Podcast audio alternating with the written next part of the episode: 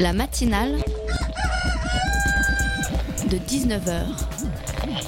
Et bah, c'est une émission qui parle de société, politique, euh, Culture alternative. On va aussi parler de sport, euh, de gens dans la rue. et l'actualité en règle générale. On va peut-être parler des corbeilles à linge pas en osier d'Auvergne. voilà, il y aura, il y aura des invités. Sociologues, des invités chercheurs. Les invités ne diront que des choses intelligentes. Ça va peut-être s'étriper un peu de temps en temps, mais La matinale de 19h, du lundi au jeudi jusqu'à 20h sur Radio Campus Paris. Madame, monsieur, bonsoir. Dans l'actualité de ces dernières semaines, une guéguerre qui n'en finit pas dans notre énième saison de la série Plus belle la vie politique. Après que la gauche et la droite se soient fait manger par les autres partis lors du débat de TF1, voilà que François Fillon accuse François Hollande d'être à l'origine des affaires qui se trament contre lui via un cabinet noir, secret, illégal. François H dément immédiatement et se dit très peu surpris par son comportement.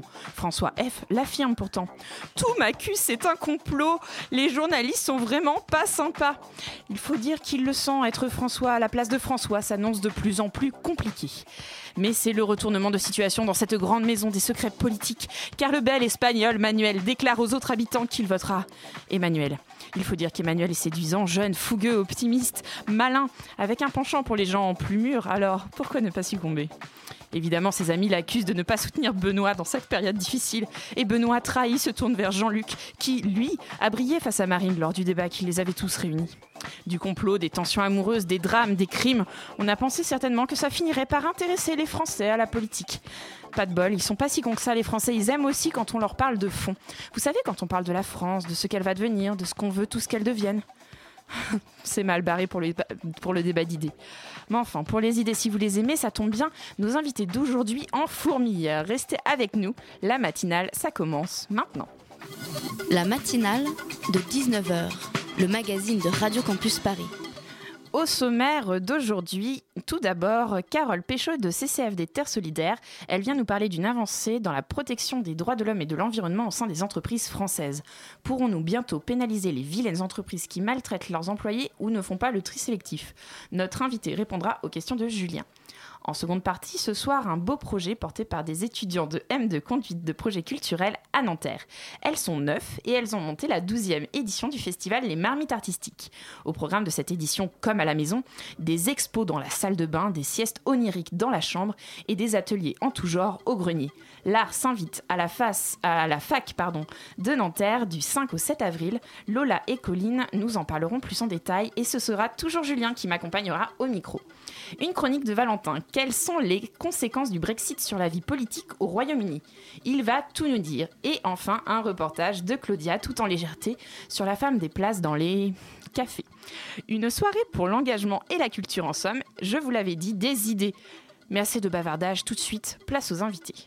Il s'agit d'une obligation qui est inscrite désormais en droit français, euh, qui consiste à demander aux grands groupes hein, euh, en France ou présents sur le territoire de prévenir, d'identifier les risques que peut causer leur activité et celle de leurs filiales et sous-traitants en matière de droits humains fondamentaux et d'environnement en France comme à l'étranger. Euh, Alors, respect des droits de l'homme et environnementaux et droits fondamentaux, de, de quoi s'agit-il en fait exactement? On voit bien les idées, mais ça se concrétise comment? On parle des droits qui sont encadrés par des textes internationaux, surtout onusiens, euh, comme évidemment le travail des enfants, euh, un salaire qui permet aux populations de vivre correctement, le droit des travailleurs, euh, prévenir les pollutions irréversibles à, à l'environnement, respecter aussi le droit, euh, bien sûr, des populations à leur souveraineté, etc.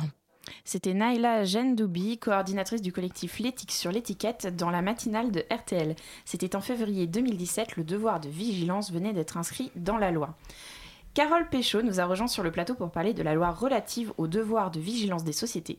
Il s'agit d'une loi portée par plusieurs euh, syndicats et ONG en France. L'idée, responsabiliser les sociétés mères et donneuses d'ordre sur le respect des droits des hommes et de l'environnement pour leurs filiales à l'étranger. Carole est chargée de plaidoyer, régula- de plaidoyer régulation des entreprises multinationales.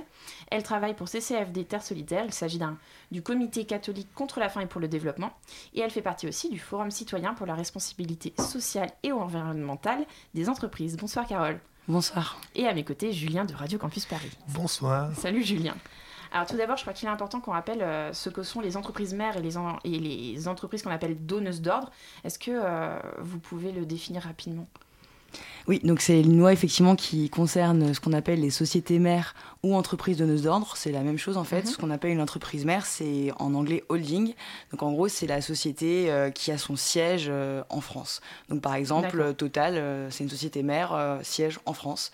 Et après, il y a Total Cameroun, Total plein d'autres pays. Mais le siège, donc la donneuse d'ordre, c'est Total France. Comment sont définies les lois auxquelles doivent répondre les multinationales? Est-ce qu'elles sont différentes pour chaque pays? Alors aujourd'hui, en fait, c'est pour ça qu'on travaille sur la question des multinationales et de la violation des droits humains par ces dernières. C'est qu'il n'y a rien qui existe euh, en droit, en tout cas en droit contraignant, dans le monde. Euh, À savoir qu'aujourd'hui, les multinationales sont des actrices qui sont euh, dans l'impunité absolue, qui sont régulées par aucun cadre contraignant euh, sur la question de leur impact sur les droits humains et l'environnement. Et du coup, ça se passe comment? C'est euh, une entreprise, enfin une multinationale va choisir telle loi dans tel pays, telle loi dans un autre parce que ça l'arrange ou... Non, la multinationale, elle choisit rien du tout. Euh, c'est son implantation qui va définir la loi applicable en fonction de son, son périmètre d'activité. Mais en tout cas, aujourd'hui, quand une multinationale, par exemple, si on prend, je sais pas, Lafarge ou une autre entreprise qui est connue, ou Michelin, par exemple, une, une filiale de Michelin ou un sous-traitant de Michelin, ou comme au Bangladesh, on a vu qu'il y avait Kukai dans Rana Plaza, dans le drame du Rana Plaza, qui a lancé la loi. hein. Euh, donc si Kukai a des industries textiles au Bangladesh qui respectent pas certaines normes de sécurité ou certaines normes de droit du travail et qu'il y a un dommage, eh bien il se passe rien en fait. Mais est-ce que justement les entreprises euh, qu'on accuse justement de ne pas respecter ces droits ne choisissent pas justement des pays où elles peuvent faire euh, ce qu'elles veulent en gros? Pas du tout, parce qu'il ne faut pas croire que dans les pays du Sud, il n'y a pas de loi. hein. Il y a des lois qui existent, elles sont peut-être pas bien mises en œuvre, mais elles existent. Le problème, c'est la transnationalité des multinationales Bien sûr. qui s'oppose à la souveraineté étatique. Et donc, on voit bien que la nécessité aujourd'hui, c'est d'avoir un cadre international, donc un cadre juridique international homogène, qui puisse s'appliquer à toutes les entreprises. Et c'est d'ailleurs ce qui est en train de se passer aujourd'hui à l'ONU, on y reviendra. C'est les suites logiques de la loi sur le devoir de vigilance en France. Et alors du coup, qui a pris l'initiative de porter cette loi, de, de dire qu'il faut justement euh, avoir une loi pour ça? Donc ça fait des années hein, que Ouais, la société civile travaille à dénoncer ce qu'on appelle l'impunité des multinationales, donc le fait qu'elles ne soient encadrées par aucun euh, cadre contraignant, le fait que les victimes n'aient pas accès à la justice et le fait qu'il n'y ait pas de dommages lorsqu'il y a des... Il n'y a pas d'indemnité quand il y a des dommages. Euh, donc, euh, si vous voulez, cette loi, ça fait des années. Cette loi n'est pas la loi de la société civile, mais c'est une idée qui parcourt la société civile depuis 30 ans, 50 ans en plus. Et donc, euh, quand il y a eu l'accident du Rana Plaza, que vous connaissez peut-être, qui est donc un accident d'une usine textile au Bangladesh, euh, qui s'est effondrée, ça a été un coup d'envoi, entre guillemets, à un accélérateur euh, du processus Une prise de législatif. conscience. Une prise de conscience, j'espère pas, parce que les gens ont peut-être conscience avant. Avant, ouais. Mais en tous les cas, ça a poussé l'opinion publique à peut-être euh, agir et ça a poussé les politiques et notamment des députés à se saisir de, de cette thématique et à en faire une loi. Alors qu'est-ce qu'elle dit cette, cette nouvelle loi et en quoi elle se distingue de celle déjà existante? Il n'y en a pas d'existante, donc elle Ah ne oui, se donc distingue ça- pas. ça règle la C'est question. C'est la première, euh, c'est Alors, la première qu'elle loi au monde en fait. hein. Euh, Oui. Donc ça, il faut le rappeler, c'est la première loi au monde qui traite de ce sujet-là. C'est dingue qu'il Il fallait serait temps, attendre il serait temps, oui, on est 2017 quand même. 2017, hein, faut- c'est faut- ça. Surtout que vous allez voir, elle n'est pas révolutionnaire, donc euh, ça veut dire que la première loi au monde avec une bataille très forte, eh ben, elle est quand même pas révolutionnaire, ce qui prouve la symétrie de pouvoir entre les ONG et les multinationales et les pressions énormes du secteur privé. Euh, donc cette loi, elle dit quoi? Elle instaure un- une obligation qu'on appelle une obligation de vigilance. Cette obligation, euh, ça veut dire deux choses. Ça veut dire qu'une entreprise multinationale doit faire un plan de vigilance. Donc en fait, c'est un management des risques. Elle doit inscrire euh, tous les risques potentiels qu'elle voit dans son activité, à savoir dans ses filiales, dans ses sous-traitants, dans ses fournisseurs et dans toute sa chaîne d'approvisionnement avec les acteurs avec lesquels elle a une, relation commerciale établie. Donc c'est une loi de prévention en fait. Donc la, multinationale doit faire un plan de vigilance, puis le mettre en œuvre. Et si elle ne le fait pas, alors euh, toute personne ayant un, intérêt à agir, donc des ONG ou des victimes ou les deux, pourront euh, demander à l'entreprise de, de, de remplir son obligation, donc de faire le plan, de le mettre en œuvre. Et si elle ne le fait pas, pourront saisir un juge en France qui enjoindra la société sous astreinte de remplir son obligation. C'est une loi qui n'a pas l'air de faire euh, l'unanimi- l'unanimité. On en a parlé tout à l'heure. Euh, J'ai lu qu'elle avait été rejetée une première fois par le Sénat. Pourquoi, selon vous, est-ce qu'elle fait aussi, euh, aussi bataille? C'est parce qu'il y a des lobbies derrière qui, En fait, si vous voulez, ça fait 50 ans qu'à l'ONU, on essaie de créer un cadre international euh, sur les multinationales et les droits humains. Et ça fait 50 ans qu'on perd du fait des pressions euh, du secteur privé et de l'oligarchie financière qui a beaucoup plus de poids que nous. Aujourd'hui, ces acteurs-là ne sont régulés par rien et toute personne qui est dans l'impunité n'a pas envie tout d'un coup d'être euh, d'être régulée. Donc, comme vous l'avez très bien dit, le Sénat a constamment rejeté cette proposition de loi. Dingue, le ça. Sénat a une majorité euh, républicaine, faut pas l'oublier non plus. Les républicains ne sont jamais été euh, des fervents défenseurs des droits humains euh, vis-à-vis des d'abord. multinationales. Donc le MEDEF, euh, qui est donc un- une organisation patronale très proche des républicains parfois, pas que d'ailleurs malheureusement, euh, mais également l'AFEP, l'Agence française des entreprises privées, qui est un énorme lobby industriel euh, assez opaque, se sont opposés euh, pendant quatre ans à cette loi. Ils sont allés même jusqu'à donc euh, aller devant le Conseil constitutionnel pour euh, demander aux sages si la loi était constitutionnelle ou pas, en espérant qu'elle ne puisse pas l'être pour encore retarder l'avènement d'une législation sur ces questions. Oui, mais justement, est-ce qu'on va pouvoir euh, véritablement punir les entorses euh, des entreprises et des, patrons dont on parlait à l'instant? Est-ce que pour qu'on puisse arriver un jour à un respect total partout des droits de l'homme et de l'environnement dans les entreprises, est-ce que c'est possible avec cette loi? Non, cette loi, comme je l'ai dit, n'est pas révolutionnaire. Cette loi, elle ne fait qu'une chose. Elle crée une obligation de vigilance, donc elle oblige une entreprise à faire un plan de vigilance, à le mettre en œuvre. Et cette loi est importante pour des questions juridiques qui sont un peu geeks, alors je m'en excuse par avance, mais parce qu'en en fait, en droit, il y a plein de problèmes. Pourquoi est-ce que c'est compliqué aujourd'hui de ré- réglementer les multinationales? Parce que je l'ai dit, elles sont transnationales, elles existent dans plein de pays, alors que le droit, il est national. Et il n'y a pas d'instrument international en droit qui les régule. Oui, mais justement, il faudrait ça. Oui, mais pourquoi on n'a pas ça? Ah Parce qu'il n'y a aucune volonté politique des États, et notamment des États du Nord, qui concentrent 85% des sièges des multinationales, à réguler. En fait, ce qu'il faut voir, c'est qu'il y, a un y a une asymétrie de pouvoir et c'est une guerre de pouvoir. Le pouvoir est au Nord. Les multinationales ont leur siège dans les pays du Nord. Elles sont implantées dans les pays du Sud parce que le coût du travail est moindre, etc. Et du coup, en fait, euh, c'est la responsabilité de la France ou d'autres. La France, c'est le cinquième pays au monde en termes de sièges de multinationales. 85% des sièges des multinationales sont dans les pays du Nord. Et aujourd'hui, on voit qu'au-delà de la loi de vigilance qui vient d'être votée en France, à l'ONU, il y a un processus également de négociation qui est entamé. Et tous les pays du Nord ont voté non à la résolution du Conseil des droits de l'homme qui institue un groupe de travail pour travailler sur ces questions. Donc on voit bien que politique et économique sont imbriqués et que là où il y a pression économique et poids économique, il n'y a pas de volonté politique pour réguler ces acteurs puissants. Donc si on résume ce que tu nous dis, Carole, en gros, ça leur fait pas peur euh, aux grands directeurs, là, ce- cette loi? Non, alors par contre, euh, ils nous ont quand même embêtés pendant 4 ans. Donc ça veut dire que mine de rien, ils sont pas contents qu'on ait réussi à faire cette loi-là. Et ce qu'il faut comprendre en droit, parce que j'avais pas, j'ai pas réussi à finir, ce qui est important dans cette loi, elle va pas tout résoudre, mais c'est un premier pas, comme on dit, un premier pas dans la porte, euh, où en fait, on va reconnaître qu'une entreprise, c'est un groupe de sociétés en fait, parce que en, économie, Total, c'est un groupe.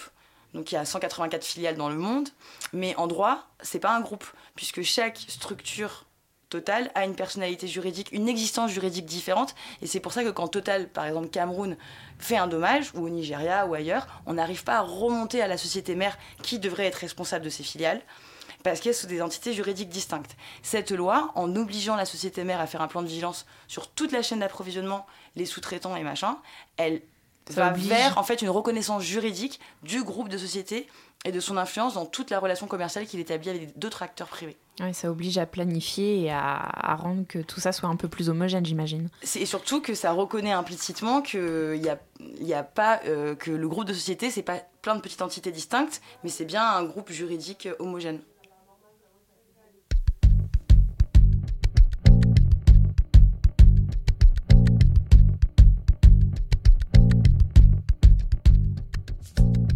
Nere sastan aqam لا midiwan Lettasni الشكوى shakwa Inaya warani في السنة tabar سكوز تران دغش النوان ديني ريساس تنقم يكتفو تمي ديوان لتاسني دلاد الشكوى عناية ورني سنجي. السنة تابر سكوز تران دغش النوان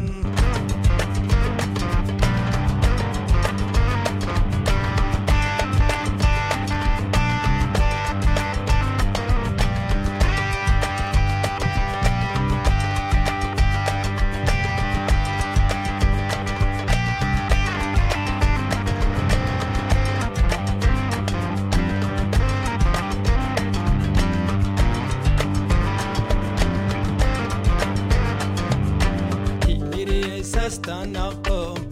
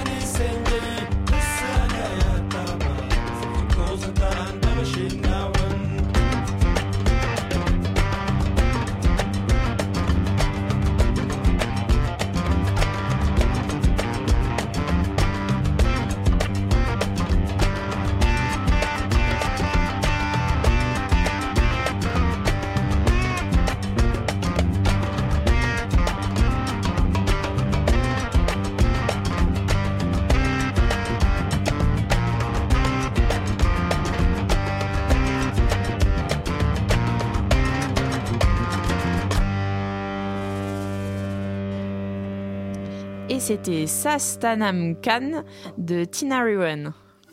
La matinale de 19h, le magazine de Radio Campus Paris. Et nous sommes toujours avec Carole Péchaud de CCF des Terres Solidaires pour parler de la loi relative au devoir de vigilance. Du coup, Carole, on disait que euh, cette loi, elle faisait peur euh, aux, aux grands puissants euh, du privé, mais sans véritablement révolutionner non plus tout, tout, tout ça. C'est quoi exactement le changement qu'apporte cette loi? Alors, que le ça premier change changement, c'est qu'on a inscrit dans ce qu'on appelle du droit dur, donc du droit contraignant, euh, quelque chose qui n'existait qu'en droit volontaire. Donc, euh, je vais peut-être pas rentrer dans tous les détails, mais en fait, aujourd'hui, il y a des normes qu'on appelle volontaires, Mhm. C'est- c'est-à-dire qu'elles sont non assorties de sanctions et elles ne sont pas produites par des États. Et des normes qu'on appelle euh, du droit, donc du droit contraignant, produit par des États. Des obligations. euh, avec des obligations, et si on ne respecte pas les obligations, il y a une sanction derrière. Et donc, la révolution, entre guillemets, parce que c'est pas non plus une loi révolutionnaire, mais on y reviendra, Mhm. c'est que, un, c'est un premier pas où on met du volontaire dans du droit contraignant assorti de sanctions. Donc ça, c'est un premier pas, sachant que avant cette loi, et c'est pour ça que c'est la première au monde, il n'existait que des choses volontaires, donc non contraignantes. Donc, ça, un c'est commencement de contraintes et donc d'obligations. voilà. Donc ça, c'est une première petite révolution, un petit pied dans la porte. On va vers le contraignant, vers le droit dur, entre guillemets. La deuxième petite révolution, mais pareil, c'est petit, ce sont des premiers petits pas, Mhm. c'est que, en fait, euh, le droit est un instrument du politique, comme vous le savez. Le droit, donc, est fait par euh, des politiques, par des volontés politiques, et en droit des sociétés notamment, il y a quelque chose qu'on appelle, pareil, c'est un peu geek droit, qu'on Mhm. appelle euh, l'autonomie de la personne morale, Oui. et qui constitue un petit peu la pierre angulaire du droit des sociétés. La personnalité, enfin l'autonomie de la personne morale, c'est quoi? C'est un peu une aberration en économie. Ça voudrait dire que dans un même groupe de sociétés, chaque filiale a une existence juridique propre, et différente d'une autre, et que du coup, on ne peut pas reconnaître une responsabilité de groupe à une entité qui pourtant existe en tant que groupe et qui a une stratégie de groupe, Et de ça développement, etc. déculpabilise les sociétés mères, en fait. Tout à fait. Et donc c'est pour ça, que, et ça c'est une autre petite révolution, c'est-à-dire qu'on va entamer cette idéologie de l'autonomie de la personne morale, et c'est ça qui leur fait peur, parce qu'effectivement, à terme, ce qu'on aimerait, et c'est qu'on n'a pas encore obtenu ça dans la loi actuelle, mais qui sait, plus tard, c'est que la société mère soit responsable, dès qu'il y a un dommage, en fait, dans son groupe, dans ses fournisseurs, hop, elle est responsable, et elle peut indemniser les victimes qui peuvent avoir accès à la justice. Donc euh, voilà, vous disiez qu'il allait, allait avoir une pénalisation grâce à cette loi, donc c'est toujours aussi une amende. Alors, il n'y a pas d'amende, puisque l'amende a été censurée par le Conseil constitutionnel, mais on pourrait y revenir. Par contre, il y a un mécanisme de sanction qui n'est pas une amende. Donc euh, c'est qui- quoi Alors, en fait, je vous explique, c'est-à-dire que quand l'entreprise ne répond pas à son obligation de vigilance, c'est-à-dire faire un plan et le mettre en œuvre, une, une ONG comme la mienne, le Comité catholique pour- euh, contre la faim et pour le développement, ou euh, Sherpa, ou une autre, ou Amis de la Terre, ou même les victimes, peuvent demander à l'entreprise de prouver qu'elle a bien rempli son obligation de vigilance. Et si l'entreprise ne répond pas, on saisit un juge en France, ça aussi c'est nouveau, un juge en France, et ce juge va pouvoir obliger la société, sous astreinte, à fournir les pièces qu'elle n'a pas fournies auparavant. Donc c'est la seule entre guillemets sanction qu'on a, mais c'est une première sanction et l'astreinte peut euh, être extrêmement élevée. Donc en fait, ça peut quand même embêter l'entreprise, sachant que ce qui va surtout l'embêter, c'est ce qu'on appelle le name and shame en anglais, à savoir que son image soit écorchée devant un juge, qu'on la traîne devant un tribunal, même pour quelque chose qui peut paraître minime en termes d'image et même de mécanisme, en, en termes de procédure, c'est nouveau. Oui, justement, c'est ça le, enfin, le, grand, le grand principe, c'est de toucher à, à l'image de l'entreprise, parce que c'est ça qui va plus les, les perturber, on va dire. Euh, on pense euh, par exemple à Monsanto, euh, dont l'image a été dégradée. Est-ce que justement le principal est là, c'est de toucher le, le public? Ah ben ça suffit pas du tout, parce qu'on le fait déjà, ça. On n'a pas besoin d'une loi pour le faire. Comme vous l'avez très bien dit, il y a beaucoup de tribunaux populaires qui existent. Il y a eu un tribunal populaire de Monsanto à La Haye l'année dernière. Euh, qui était très intéressant. Pourquoi tous ces tribunaux des peuples existent? Parce qu'on ne peut pas, avec le droit, euh, entre guillemets, formel, euh, mettre une société aujourd'hui devant un tribunal. Et c'est pour ça qu'il y a des tribunaux populaires, mais ces tribunaux-là, il faut bien comprendre que c'est des tribunaux du peuple. Donc ce pas des tribunaux qui sont liés à un État, c'est des tribunaux alternatifs qui ont une vocation extrêmement importante de prendre conscience à la population que voilà, il y a des entreprises qui, qui violent les droits humains, qui détruisent l'environnement, etc. Et donc il y a tout un enjeu de, conscientisation, on va dire, mais il faut rappeler que ce ne sont pas des vrais tribunaux. Donc ça, ça existait déjà, ça fait des années que les sociétés civiles organisent des tribunaux populaires, mais là, ce qu'on aimerait, nous, c'est bah, pouvoir aller vers des tribunaux en bonne et due forme et faire du vrai judiciaire, en fait. Et alors, en quoi, justement, une, euh, une ONG comme euh, CCFD peut, euh, peut défendre cette loi, peut agir au quotidien pour que la, la loi avance? Bah, déjà, on l'a défendu pendant 4 ans pour qu'elle soit adoptée, donc on va continuer. Et non, ce qui va maintenant, cette loi-là, elle a été adoptée le 21 février 2017. Mais euh, alors, l'obligation va commencer dès maintenant. Hein. Les entreprises vont devoir se soumettre à ce, à ce plan de vigilance. Par contre, euh, on ne pourra commencer à vraiment attaquer, entre guillemets, qu'à partir de 2019. Donc, ça nous laisse deux ans pour travailler ensemble sur les entreprises qui sont soumises au champ d'application de la loi, les lister, voir si elles ont bien rempli leurs obligations, etc. Et on verra en 2019 euh, comment est-ce que, euh, s'il y a eu des dommages notamment, comment est-ce que la société civile, en lien avec les victimes, peuvent commencer à attaquer et à, donc à se servir de la loi pour qu'il y ait une jurisprudence et la faire vivre. Bien sûr, mettre en application euh, ce cette loi durement votée. Alors, est-ce que certains pays dans lesquels sont implantées ces filiales, ces filiales ont donné leur avis sur la loi? Non, et puis ils n'auraient pas à le faire puisqu'on est souverain, vous le savez, chaque État est souverain. Donc euh, en général, les autres États ne font pas d'ingérence euh, en critiquant un processus législatif souverain euh, qui appartient au Parlement national. Ouais, mais est-ce que du coup, j'imagine par exemple, on parlait de Total Cameroun, est-ce que, la législa... est-ce que Total peut utiliser la législation du Cameroun pour dire non, barrière, la loi française ne me concerne pas non, il ne peut pas parce qu'il Total, euh, enfin le champ d'application de la loi est très clair. Euh, Total est dans le champ d'application de la loi en tant que société mère, donc il ne pourra pas dire ça non. Toutes les sociétés qui sont concernées par la loi ne pourront pas y déroger, enfin normalement, bien évidemment. Et alors tout à l'heure, on disait que justement, euh, la loi allait pouvoir commencer à être appliquée et que, les, en gros, les, les personnes qui allaient vérifier d'une certaine manière que la loi est appliquée, c'était les ONG pourquoi c'est les ONG, c'est-à-dire des gens en dehors de la, du public, qui sont pas obligés, mais en gros, si vous étiez là, il n'y aurait pas de contrôle oui, c'est une très bonne question qu'il faudrait poser à nos chers décideurs euh, et pas à nous, mais euh, effectivement, et c'est un problème parce qu'on n'a pas forcément les capacités de suivre euh, effectivement ce que font toutes les entreprises. C'est un travail colossal. Donc, ce serait normalement à l'État de veiller au respect. Il faut en trouver des bénévoles qui vont à Total Cameroun pour vérifier que les entreprises sont. Enfin, c'est vrai Non, mais tout à fait, mais c'est un travail de longue haleine et, de, titanesque. Et on n'a pas effectivement les mêmes armes que, le secteur privé. Mais cette loi-là, si vous voulez, elle, euh, elle permet quand même de déjà mettre un spot, parce que vous faites une émission là-dessus, il y a peut-être deux ans, vous ne l'aurez pas fait. Donc cette loi-là, elle permet de mettre sur le devant de la table l'impunité des multinationales aujourd'hui, ces acteurs ultra puissants qui agissent comme des États, parfois supérieurs aux États, qui détruisent l'environnement, qui violent les droits humains aux quatre coins de la planète et qui n'ont rien en retour, qui ne sont inquiétés de rien. Donc je pense que ça, c'est intéressant que les gens commencent à comprendre cette asymétrie de pouvoir et que nous, citoyens, on a un rôle et on doit demander à nos États de réglementer ces acteurs euh, transnationaux très puissants. Donc voilà, cette loi-là, elle participe aussi à la bataille et à la lutte des idées. Et après, il faudra évidemment qu'elle soit améliorée, renforcée, et il faudra surtout qu'on arrive à avoir des instruments qui dépassent euh, les souverainetés nationales et qui soient des instruments internationaux. Est-ce que pour avoir des produits euh, concurrentiels et peu chers, il faut forcément entacher le respect des droits de l'homme et, et de l'environnement? Bah, selon le MEDEF, oui, mais pas selon nous. C'est-à-dire que pendant 4 ans de bataille, euh, le MEDEF, le secteur privé euh, nous ont dit euh, si vous faites passer cette loi, la compétitivité et l'emploi vont être complètement euh, touchés et on quittera le territoire hexagonal parce qu'on ne pourra plus exercer notre activité en bonne et due forme. Donc ça a été la menace pendant 4 ans. La compétitivité et l'emploi, c'est les deux menaces qui marchent bien aujourd'hui en temps de crise. Mais effectivement, si on base la compétitivité de l'industrie française sur la violation des droits humains, ça pose quelques questions. Alors on l'a compris, c'est pas l'État qui va faire quoi, que ce soit euh, pour réguler, mais est-ce que euh, ce sera à vous ou à l'État, j'imagine, euh, de faire passer l'information, de dire attention, il y a cette loi, vous pouvez vous protéger, vous pouvez vous battre contre l'entreprise si elle ne respecte pas vos droits ou l'environnement? Alors l'État n'a pas rien fait quand même, hein, parce que si la loi existe, c'est quand même qu'il y a eu un y a eu des porteurs à un législatif. moment donné. Tout Ouf. à fait, il y a eu un processus législatif euh, qui a été fait, qui, était, euh, qui a abouti euh, au vote de cette loi. Il faut savoir également que le, le ministère de l'économie a soutenu ce processus législatif. Donc euh, l'actuel euh, ministre Michel Sapin a soutenu également euh, ce dispositif. Il faut rappeler également que cette loi, alors pas totalement, mais qu'en tout cas François Hollande en 2012 avait fait la promesse, il en a fait beaucoup, mais il avait également promis que... euh, Encore des fa- promesses. Voilà, encore des promesses, mais enfin en tout cas dans son, en 2012, il avait promis que les multinationales devaient être responsabilisées pour euh, leurs impacts et leurs violations euh, sur les droits humains et l'environnement. Donc l'État a, a quand même eu un rôle à jouer et effectivement la société civile devra prendre le relais pour, pour veiller à ce que la loi soit bien appliquée. Alors du coup, maintenant, euh, c'est- quoi la suite? Voilà, pour cette loi euh, Le combat n'est pas terminé, je crois. Euh, pas du tout, le combat il ne fait que commencer.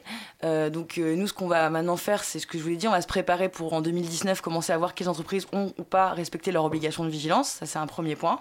Voir dans quelle mesure on peut tester la loi, dans quelle mesure elle améliore la condition des victimes, parce que c'est quand même ça notre préoccupation, c'est les victimes notamment au sud hein, qui n'ont pas accès à la justice, qui ne sont pas indemnisées alors qu'elles sont dans des situations de souffrance très grandes. Donc ça faut pas oublier. Nous on est là dans un studio mais il y a des gens au sud qui se battent tous les jours et qui risquent leur vie contre ces multinationales. Donc ça, faut pas l'oublier. Et maintenant, le combat, il va être également de porter euh, ce, sujet à l'ONU, ce qui est le cas depuis euh, 2014. Et on travaille euh, donc avec euh, le collectif que vous avez cité tout à l'heure, le Forum citoyen pour la RSE, et d'autres, euh, des mouvements internationaux. Il y a quelque chose qui s'appelle la- l'Alliance pour un traité qui re- regroupe 800 mouvements sociaux au monde. Et donc l'idée maintenant, c'est de négocier à l'ONU un traité international qui va justement avoir le même objectif que cette loi, mais en mieux, euh, de lutter contre l'impunité et donc d'aller pouvoir responsabiliser les multinationales pour la violation des droits humains. Ce processus onusien, il est très peu connu, c'est pour ça que j'en profite d'en parler aujourd'hui, et il va falloir se battre parce que tous les pays euh, du Nord sont plutôt contre euh, ce traité. Donc ça va être une, une lutte encore de David contre Goliath. Voilà. Merci Carole Péchaud pour nous avoir expliqué ce qu'était cette loi et pourquoi le devoir de vigilance est important. Merci Julien pour tes questions. Tout de suite, c'est la chronique de Valentin. La matinale de 19h. Le magazine de Radio Campus Paris. Du lundi au jeudi jusqu'à 20h.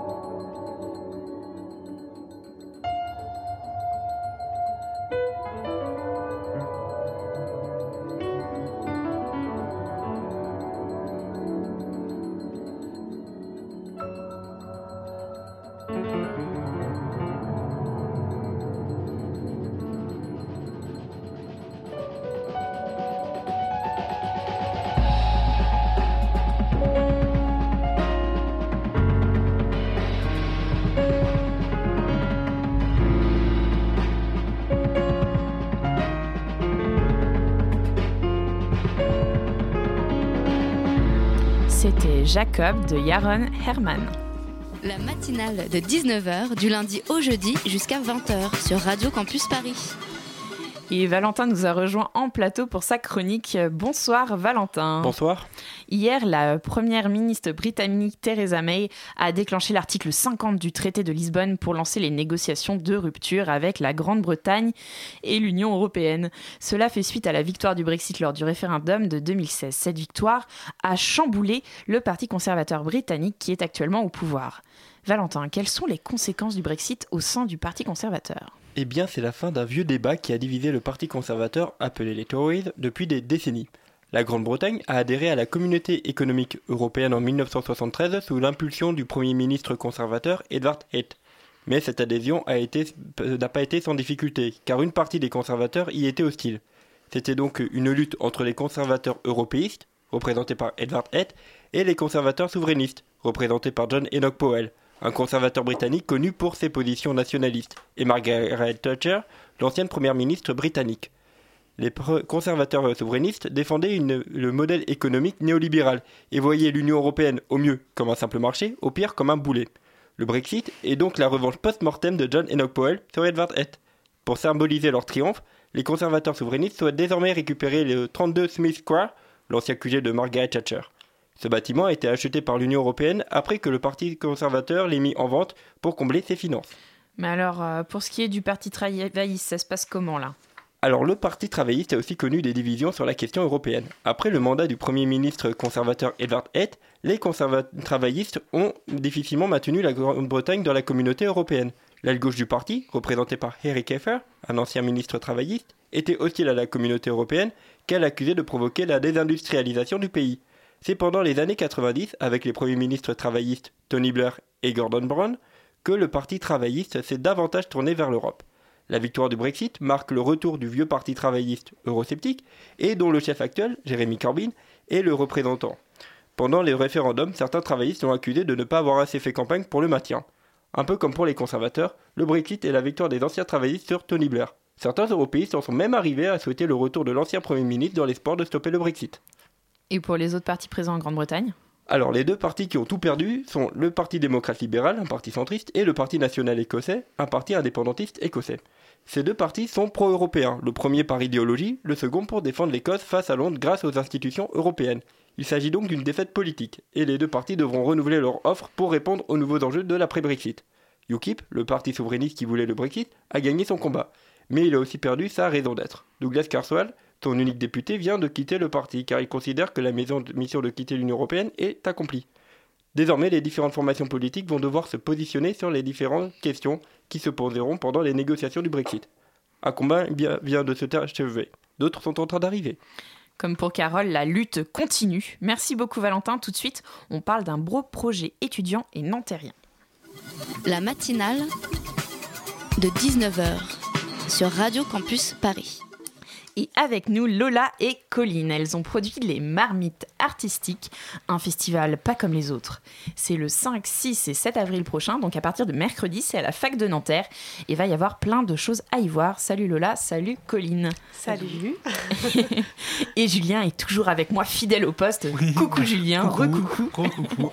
Bon alors les filles, c'est J-7 avant le début du festival, vous n'êtes pas trop stressées Un petit peu, je pense. Ça va, on fait pas mal de méditation, ça, ça se passe bien. Et alors racontez-nous un petit peu, c'est quoi euh, l'histoire du festival du coup? Ça vient de quoi? À la base, c'est un projet de classe? Alors en fait, à la base, on est euh, neuf, euh, donc neuf étudiantes en master, comme tu l'as dit, conduite de projets culturels, et c'est la douzième édition du festival. Et tous les ans, en fait, c'est la promo qui organise le festival. Donc le bureau et l'équipe et changent tous les ans. Donc t'as pas un peu la pression de faire euh, mieux que les autres, euh, toujours plus grand, toujours plus fort, toujours plus haut?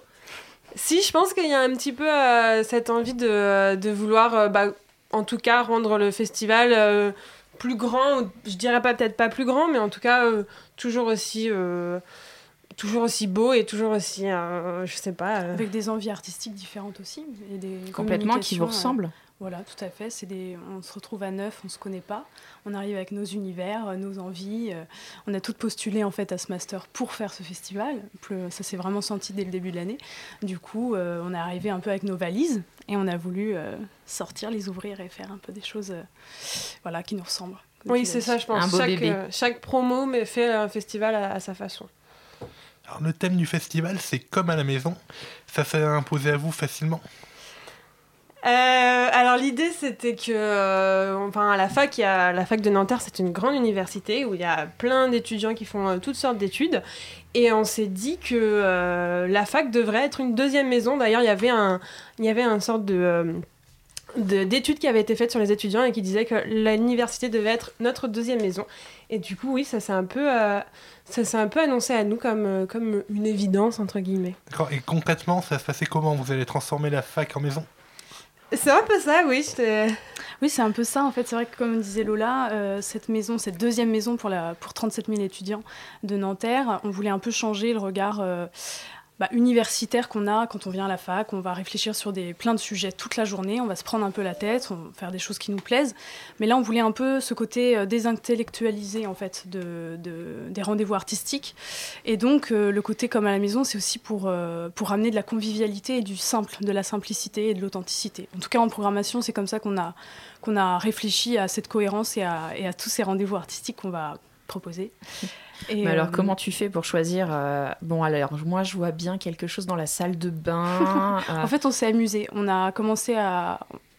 Bon, avec ma collègue, on a bu pas mal de bière dans plein de bars à Paris. Ah, pour avoir festivals, toujours de la bière, bah toujours. avoir plein d'idées un peu farfelues, aller un peu fouiller dans tout ce qui se fait aussi en ce moment, un peu partout. Tous les bars se mettent à, à faire aussi des choses euh, des gros canapés par-ci, des lampiotes, euh, des loupiotes au plafond, plein de choses qui, amènent les gens à se rassembler, à se poser, à, voilà, à poser un peu les soucis, à réfléchir autour, de thèmes ou de, ou de sujets, tabous ou pas. Et du coup, euh, du coup ouais, on a eu pas mal d'idées différentes. Et cette idée des pièces, euh, ça permettait aussi de structurer nos pensées.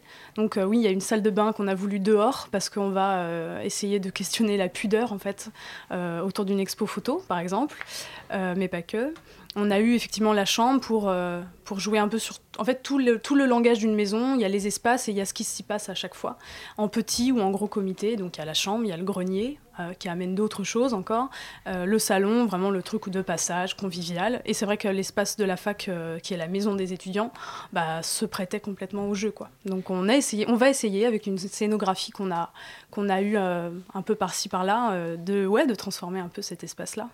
On pourra, euh, pendant le festival, on pourra faire une sieste onirique. Est-ce que vous pouvez nous expliquer un peu le principe? Alors oui, alors ça c'est euh, quelque chose qui me tenait à cœur euh, particulièrement parce que j'ai vécu ça dans différents endroits où c'était en fait une, vraie, une, vraiment une sieste où on était allongé avec des, canapés, des, surtout des coussins partout. Alors moi je voulais des coussins partout dans cette pièce qu'on a, qu'on a à disposition, qui est une boîte noire en fait. du coup je voulais recréer cette ambiance de coussins et de voilà de, de playlists, enfin de, de, sons en fait, euh, avec des lectures de textes et des musiques un petit peu euh, psychées, euh, mais sans, sans drogue en fait. On n'en a pas besoin ah, pour de la bière mais pas de drogue. Oui bon mais pas de bière non plus, mais ça c'est un autre débat.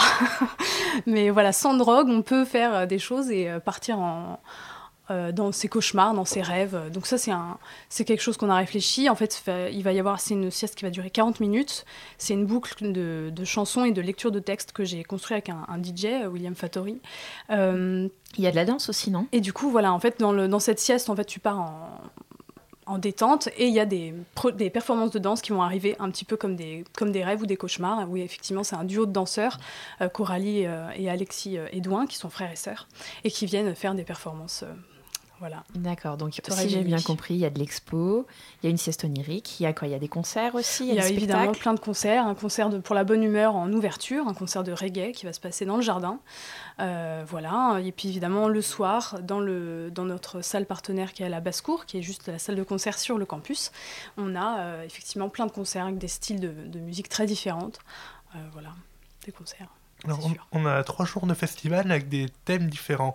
On a moi et la petite personne. Puis le deuxième jour, moi et la compagnie. Et enfin, on finira par moi, les autres et l'univers. Euh, L'idée, c'est quoi? C'est de s'ouvrir aux autres au fur et à mesure? C'est un peu ça, c'est bien que tu aies compris. C'est- Tu as fait, compris la subtilité. En fait, c'est ce qu'on a voulu faire avec ma collègue de la programmation, c'est qu'on on voulait construire ce, ce, tout un scénario, en fait, quelque chose d'un peu euh, personnel et en même temps, euh, voilà, que chacun s'y retrouve. Et que, euh, voilà, dans une maison, il y a un espace délimité, mais c'est une façade. Comme nous, on est des êtres de façade et il y a des choses qui se passent à l'intérieur. C'est exactement le même euh, principe. Et du coup, euh, moi et la petite personne, c'est qu'au début, quand tu vas dans un, un endroit, t'es pas toujours à l'aise. Donc tu restes avec ton toi-même et tu Avec jauges ta maison. avec ta maison à toi. Après, voilà, le deuxième jour, tu acceptes de t'ouvrir un petit peu et tu vas rencontrer des gens. Donc, on démarre la deuxième journée par un spectacle de danse transdisciplinaire avec euh, du chant, etc., de théâtre un petit peu. Euh, voilà, et tout au fur et à mesure de la journée, la deuxième journée, elle est vraiment construite autour de la rencontre. Il y a une émission de radio qui va venir, euh, euh, voilà, interroger on aime nos bien artistes. ça, la radio ici. Bah oui, bien sûr. et, et voilà, il y a une autre personne, Florence Rivière, qui vient nous parler de la pudeur, donc aussi un sujet tabou, voilà, personnel. Et le- la troisième journée, effectivement, euh, moi et l'univers, euh, bon, on décide de, effectivement de mettre un peu nos, égos de côté, de s'ouvrir, de ramener des choses un peu en soi. Et, voilà, c'est un peu comme ça qu'on s'est amusé à essayer de raconter des histoires un peu par, par-ci, par-là. On aime bien ça.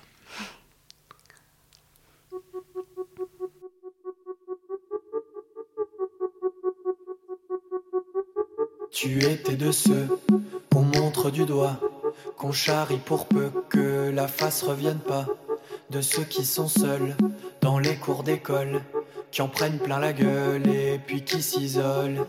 On était de ceux qu'on prend pour des chieurs, qu'on trouve prétentieux parce qu'on lit dans leurs yeux l'envie d'être ailleurs, d'aspirer à mieux que ce qu'on avait imaginé pour autant que tu seras avec nous, tu resteras tout entier tant qu'on sera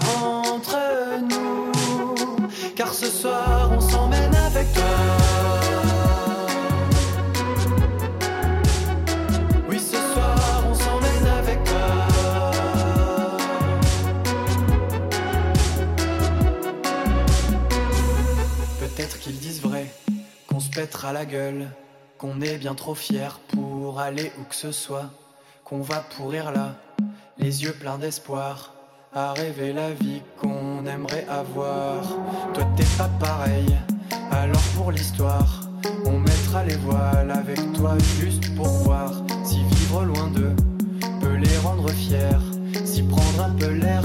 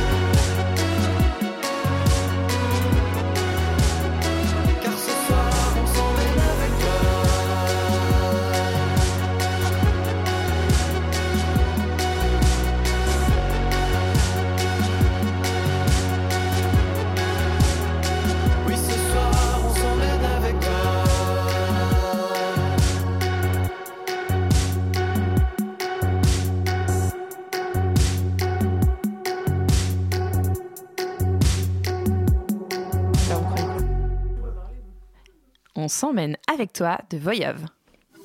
La matinale de 19h. On est toujours avec euh, Lola et Colline pour parler des marmites artistiques. C'est un festival euh, qui a lieu donc à la fac de Nanterre. La fac de Nanterre, du coup, c'est pour les étudiants ou quand on est une mère avec euh, trois enfants, on peut venir avec les enfants, tout ça? Alors euh, c'est surtout pour les étudiants parce que ça se passera vraiment dans la maison des étudiants, mais après euh, l'idée c'est qu'on est ouvert à tous, donc aux Nantériens, mais aussi euh, aux Parisiens, à tous les gens qui sont curieux de venir voir ce qu'on a proposé. L'idée aussi, c'est peut-être de visiter Nanterre, regarder la Exactement, fac. faire découvrir le campus aussi. Euh, c'est aussi une bonne- un bon moyen de faire découvrir qu'est-ce qu'on peut faire avec une université, euh, qu'est-ce qu'on peut y amener. euh, Oui, il y a eu beaucoup de Se travaux qui ont été rencontrer aussi, rencontrer les étudiants, mais aussi les artistes. Ouais, ouais. Peut-être pour continuer à, l'université après aussi, pour euh, les étudiants en Exactement. terminale. Exactement. Euh, nous, on avait vraiment envie aussi d'inviter euh, les lycéens de Nanterre à venir un peu découvrir euh, le campus de Nanterre, qu'est-ce qui peut s'y se passer, et que euh, la fac, c'est pas juste euh, étudier, c'est aussi euh, faire la fête, voir, des concerts, de la danse, des choses comme ça. Oui, c'est vrai qu'en en programmation, on a ouvert, on a pris le, le risque, le parti pris, disons, de faire deux ateliers sur inscription. La- L'atelier Mashup avec Julien Lamy, qui est le spécialiste du Mashup en France, et Julien Doulaz, qui est un, un slammer. Et donc, on a fait deux ateliers, euh, effectivement, dans cette idée d'ouvrir et de faire venir les, lycéens qui ont juste euh, un peu le stress du bac et qui sont dans la tête dans le post-bac, euh, voilà, et qui ne pensent pas non plus à aller voir la fac sous un œil un peu détendu. Donc c'était une manière de les faire. euh, ouais, ça- ça- ces deux ateliers s'adressaient un peu à eux en premier lieu. Une petite pause pour les étudiants Ouais. euh, pendant leur révision. Aussi, du coup, ça, ouais. va être, euh, ça va consister en quoi l'atelier slam, par exemple? L'atelier slam, c'est un atelier qui est animé du coup qui dure deux heures et demie, euh, avec donc Julien Doulaz qui a l'habitude de faire des, des ateliers avec des avec des jeunes depuis plus de dix ans. Il est aussi du coup slammer dans un, dans un groupe. Euh, il sera programmé euh, le jeudi soir euh, également avec son groupe. Et du coup c'est un atelier sur, euh, nous on l'a appelé Ne mâche pas tes mots. Donc euh, c'est un atelier d'écriture. Et puis euh, il animera ça avec une peut-être une petite forme de restitution à la fin. Et puis surtout un, un échange parce que euh, Julien est quelqu'un de très passionné dans ce qu'il fait. Du coup ça, ça va être euh, voilà, un peu une- un petit atelier de privilégié en fait. euh, Et il reste de la place, donc euh, Carrément. Inscrivez-vous. Inscrivez-vous. ouais, en gros, l'idée, c'est de faire de la fac un lieu de vie, de rester, quoi. Parce que C'est vrai que les étudiants ont ça. tendance à aller au cours et à partir. Oui, c'est un peu un, public euh, euh, de passage. Et c'est comme ça qu'un peu aussi qu'on a pensé le thème comme à la maison, c'est aussi cette idée de euh, on n'est pas juste là pour étudier, on est aussi là pour euh, rester, euh, rester tous ensemble, se rencontrer euh, dans des rendez-vous artistiques. Alors il y aura, il y a quelque chose d'étonnant euh, dans votre festival, c'est le light painting. Est-ce que vous pouvez nous expliquer euh, ce que c'est? Alors le light painting, c'est une technique en photo. Euh, donc c'est Olivier euh, qui vient, donc Down, son, pseudo, et c'est en fait une technique en photo qui se, qui se passe dans le noir en fait, et c'est des poses longues. Donc c'est un en photo, bon je vais pas rentrer dans les techniques, mais sachant que je suis pas, suis pas photographe, mais en fait c'est une pose longue, tu appuies sur le bouton. Et en fait, pendant ce laps de temps qui dure euh, plus de quelques secondes, on peut dessiner. euh, non, non, non, c'est une pose longue.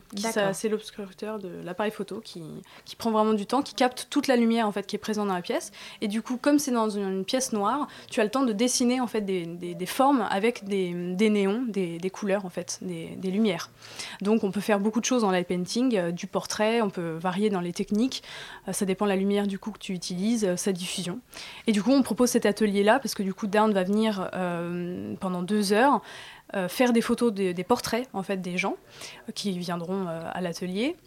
C'est l'occasion d'avoir une euh, belle photo. Une belle fait. photo, un portrait. Alors pareil, on veut toujours se- C'est toujours le, le re- le revers du, du décor. L'envers du décor, c'est que on voudrait penser ça comme une boîte à cauchemar en fait. Pareil, c'est le côté, on n'est pas obligé de. Le portrait, c'est quelque chose de très particulier. Donc euh, là, voilà, il y a une lumière. On peut s- et à la fois dessiner si on n'a pas envie d'être euh, pris en photo ou d'avoir sa, sa photo évidemment qu'on retrouvera après sur Facebook. Il nous enverra tout et hop, il y a une autre animation un peu comme ça aussi. Euh, voilà, Sur le même principe. Et, euh, On s'est fait une, euh, une photo marmite euh, justement de light painting. Ah oui, on a vu que c'était pas évident quand même. C'est une technique euh, qui demande un peu d'entraînement. Pratique, pratique. Donc l'atelier va être long. Oui, je pense. Je pense. Et alors, il y a pas mal de choses aussi en lien avec le cinéma, parce que là, on parle de photos, mais euh, je voudrais rebondir là-dessus. Il y a un, un atelier Mashup dont tu parlais tout à l'heure, Oui. Colline. Il y, a un cours, il y a des courts-métrages aussi. C'est pour attirer les étudiants audiovisuels ou euh, Bah, c'est vrai que Nanterre est réputée pour sa, sa filière euh, cinéma. Elle est, euh, il y a beaucoup d'intervenants et de professeurs qui sont de, de, de haute renommée. Enfin, de- dans les autres universités, on est connu euh, notamment pour ça. Euh, voilà, mais c'est vrai que le cinéma, bah, c'est quelque chose qui qui parle à beaucoup de gens et qui permet d'avoir une un peu une pratique passive en fait. Parce qu'on a voulu voilà un peu provoquer les, les gens en faisant des ateliers euh, et discuter et euh, machin machin. Mais il y a aussi des gens qui sont pas là pour ça qui n'ont pas envie. Et du coup on, voilà on essaie de penser à tout le monde. Et donc les courts métrages c'est une, façon de- d'aborder les mêmes thématiques. Parce qu'on a pareil on a pris des, des courts métrages qui, a- qui abordent des, des tabous euh, des choses Ouais. euh, pas forcément évidentes participer ou ne Mais, pas euh, participer quoi. voilà Et de ça toute façon, c'est un festival donc, qui se veut pluridisciplinaire et du coup, euh, l'idée c'était aussi d'avoir tous les arts, dont le cinéma. Cool. Alors tout ça, ça a l'air super, mais du coup, on fait comment pour venir Euh, Est-ce qu'il faut réserver Est-ce que c'est payant? Mais tout est gratuit, Julien. Tout Tout, gratuit. est Eh ben, gratuit. On se rend compte. libre. Mais oui, à deux mois de la fin des cours, on s'est rendu compte que qu'on avait une chance inouïe d'être à la fac et que tout est vraiment soit à prix libre, soit gratuit. Et euh, oui, Pas besoin de réserver besoin de pour réserver. venir, on vient, on pose ses valises un peu, c'est l'idée. C'est euh, ça. et on assiste Bon, à on n'a pas de camping encore. Là, c'est c'est en cours de négociation. Non, je rigole. Bon alors concert, expo, spectacle, c'est un beau programme en perspective. Merci les filles, euh, Lola, Merci Colline, à. Merci à vous. pour nous avoir présenté les marmites artistiques. C'est mercredi, jeudi et vendredi prochain. Il y en a pour tous les goûts et c'est sur le campus de la fac de Nanterre et c'est gratuit, on le redit. Tout de suite, on parle des femmes, on parle des terrasses, bref, de la place des femmes en terrasse. La matinale de 19h, le magazine de Radio Campus Paris. Du lundi au jeudi jusqu'à 20h. Lassées de voir les terrasses des cafés d'Aubervilliers occupées par des hommes, des femmes du quartier ont décidé d'agir. Elles ont donc fondé le collectif Place aux femmes. Depuis 2011, elles se donnent des rendez-vous réguliers dans ces cafés pour ne plus se sentir des intruses. Le mardi soir, tous les 15 jours, entre 19h et 21h, elles se retrouvent dans un café de la ville auquel elles octroient un label en fonction de l'accueil reçu. Claudia est allée à leur rencontre dans un café près de la mairie d'Aubervilliers. En fait, euh, personne vraiment n'a décidé de créer le collectif. Il s'est créé euh, lors d'une rencontre de femmes au café. Et euh, c'était des femmes qui, se sont retrouvées sur le constat de l'absence de femmes, justement, dans les terrasses de café. Moi, au début, on a, c'est une vingtaine de femmes en fait qui s'est réunie dans un premier temps. Et puis ensuite, elles n'ont cessé d'augmenter. Donc là, on est peut-être 200 à peu près, enfin quelque chose comme ça. Et comme on était très très nombreuses, dès l'origine, on s'est dit, mais là, il faut se constituer maintenant en collectif. Et depuis 2011, très très régulièrement, on se retrouve tous les 15 jours à une terrasse de café. On tourne, on change de café chaque fois. Ces femmes ne sont pas là par hasard. Elles ont un but très précis. Nous, notre objectif, c'était euh, de nous réapproprier les cafés d'Aubervilliers. La ville d'Aubervilliers nous Voilà. applaudit, nous soutient, mais pas financièrement. non, on n'a rien demandé. est- Voilà, on demande, euh, voilà, on ne souhaite pas. L'objectif euh, du collectif, c'était quand même d'être autonome. oui, voilà. Et quand on leur demande comment les patrons des cafés les accueillent, la réponse ne se fait pas attendre. Euh, bah, les patrons de café sont assez contents en fait, euh, en général, parce qu'on boit toutes deux consommations en fait, et c'est- un bon bénéfice pour une soirée, je crois, pour un café. Plus, euh, leur image, c'est pas mal pour eux aussi d'avoir quand même des femmes, ça change un peu de leur euh, public habituel. Mais je trouve que c'est tout à l'honneur de Monique d'avoir relancé cette idée. Et c'est tout à son honneur. Je- vraiment, je m'y suis rattachée avec plaisir. Mais ce que je voudrais aussi qu'on comprenne, je suis une vieille d'Aubervilliers. Mon papa, avec ses copains, comme ça se faisait déjà à l'époque, donc tu vois, c'est pas hier, hein, allait dans les cafés avec ses copains. Il n'y avait pas forcément les femmes non plus à l'époque. C'était pas interdit. Mais bon, les femmes, c'était pas leur habitude de venir dans les cafés. Parce que moi, je trouve qu'y compris par rapport aux, hommes, aux hommes qui sont dans les, cafés, ils nous regardent euh, gentiment. Et quand moi je leur dis, voilà, on est, ils sont contents. Ben, ça nous est arrivé d'aller regarder un match de foot au moment de... Hein, tu te souviens? Que même on avait soutenu les Islandais.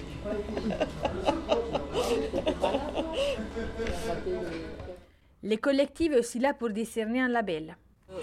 Si on constate qu'on est euh, bien accueilli et qu'on y est allé plusieurs fois, à ce moment-là, on propose euh, au patron du, café d'apposer, s'il est d'accord pour apposer le label, qui dit euh, ici les femmes euh, euh, se, comment, se sentent chez elles aussi. Et on fait aussi signer une charte. au cafetier qui dit Je m'engage à accueillir avec bienveillance et respect les femmes qui entrent dans mon établissement. Deuxième point, je m'engage à créer les conditions d'un sentiment de sécurité en intervenant, si nécessaire, pour maintenir le respect mutuel. Et il date et il signe.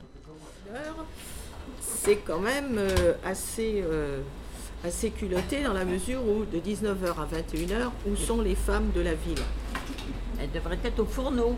Voilà. Bon, oui, exactement. Donc, c'est quand même une provocation aussi. Un grand merci à Monique, Daniel, Hermine, Judith, Marie-Jo et à toutes les autres femmes du collectif Place aux femmes. Merci Claudia en tout cas pour ce drôle de témoignage. La matinale, c'est fini. Vous pouvez retrouver l'émission en podcast ou en rediffusion sur radiocampus.org, radiocampusparis pardon, .org, à 13h demain. Merci aux invités Lola et Colline des Marmites Artistiques, mais aussi à Carole Péchaud de CCFD Terre Solidaire.